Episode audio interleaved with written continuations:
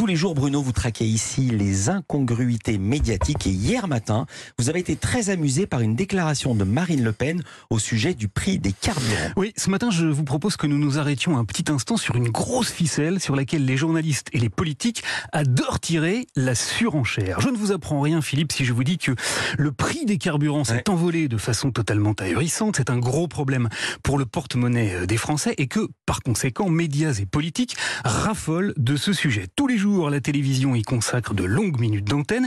Et hier matin, sur France Info, Marine Le Pen s'est donc logiquement emparée du dossier. Les Français euh, n'arrivent plus à mettre juste du carburant dans leur voiture tellement euh, le prix a explosé. Toutefois, avant de venir directement à Marine Le Pen, j'ai envie de faire un petit crochet, Philippe, par la manière dont les journalistes nous parlent des prix de l'essence. Car la semaine dernière, j'ai remarqué qu'ils adoraient la course à l'échalote. Nous en coller plein la vue avec des chiffres toujours plus colossaux. C'est donc ainsi que dans le 13h de France 2, j'ai entendu une reporter nous présenter un petit patron avec ce chiffre. Vincent Grenic dépense 200 000 euros annuels pour remplir les réservoirs de ses machines agricoles. 200 000 euros, c'est énorme. Hein. Toutefois, le commentaire était un peu incomplet car ce n'est pas Vincent qui dépense 200 000 euros, c'est son entreprise. Ah bah oui. Et ça, c'est pas pareil. Ça fait partie de ses coûts de fonctionnement. Et avant de dépenser 200 000 euros, bah, l'entreprise que dirige Vincent elle dépensait pas zéro, elle dépensait un poil moins. Mais le meilleur, c'était pas Vincent, c'était Bruno, le patron d'une petite boîte de travaux publics que j'ai croisé toujours sur France 2, mais dans le journal de 20h cette fois-ci. Moi, je, je perds environ, euh, enfin je perds, je dépense aujourd'hui environ entre 750 et 1000 euros par jour. 1000 euros par jour. Alors ça, C'est. Neymar. hein. C'est spectaculaire. Mais c'est pareil, ça correspond pas à des pertes, mais uniquement à un coût. Seulement voilà, effet waouh oblige. La journaliste a oublié de le signaler. Alors voilà pour ce qui concerne les exagérations de nos petits camarades. Mais revenons maintenant au cas de Marine Le Pen qui, le pied à fond sur le champignon de la surenchère, a raconté hier matin une bien savoureuse anecdote. Je rencontrais des infirmières libérales euh, euh, hier. Eh bien, trois infirmières libérales, euh, dans leur cabinet, elles euh, dépensent 250 euros de carburant par jour.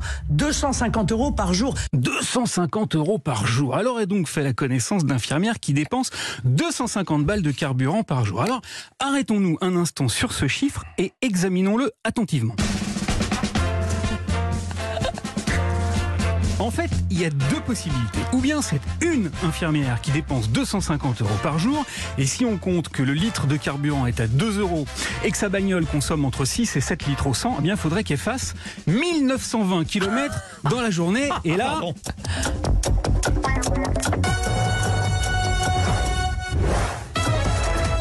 équipes de Turbo sont formelles, ça se peut pas. Deuxième hypothèse, le diable se cache dans les détails, c'est pas seulement une infirmière. Marine Le Pen nous a un peu empapaouté. Trois infirmières libérales, euh, dans leur cabinet, C'est trois infirmières qui, à L3, dépenseraient 250 euros. Mais encore, un pardon, il y a un os. Car en reprenant les mêmes modalités de calcul, il faudrait que chaque infirmière parcourt 640 km tous les jours. Ça se passe à la campagne, sur des petites routes, il y a des virages, des stops, des villages à traverser. Bon, mettons qu'elle roule en moyenne à 60 km heure.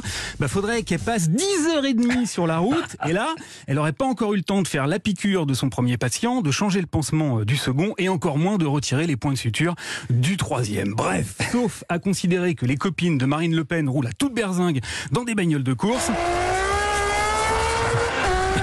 Je crois bien que la candidate du Rassemblement national a un peu trop appuyé sur le champignon de la surenchère. Toutefois, elle n'a à aucun moment été rattrapée par la patrouille médiatique. Paraît que c'est très fréquent hein, dans la ligne- dernière ligne droite des campagnes présidentielles où, comme vous le savez, Philippe, il est d'usage de ne plus fixer la moindre borne aux limites.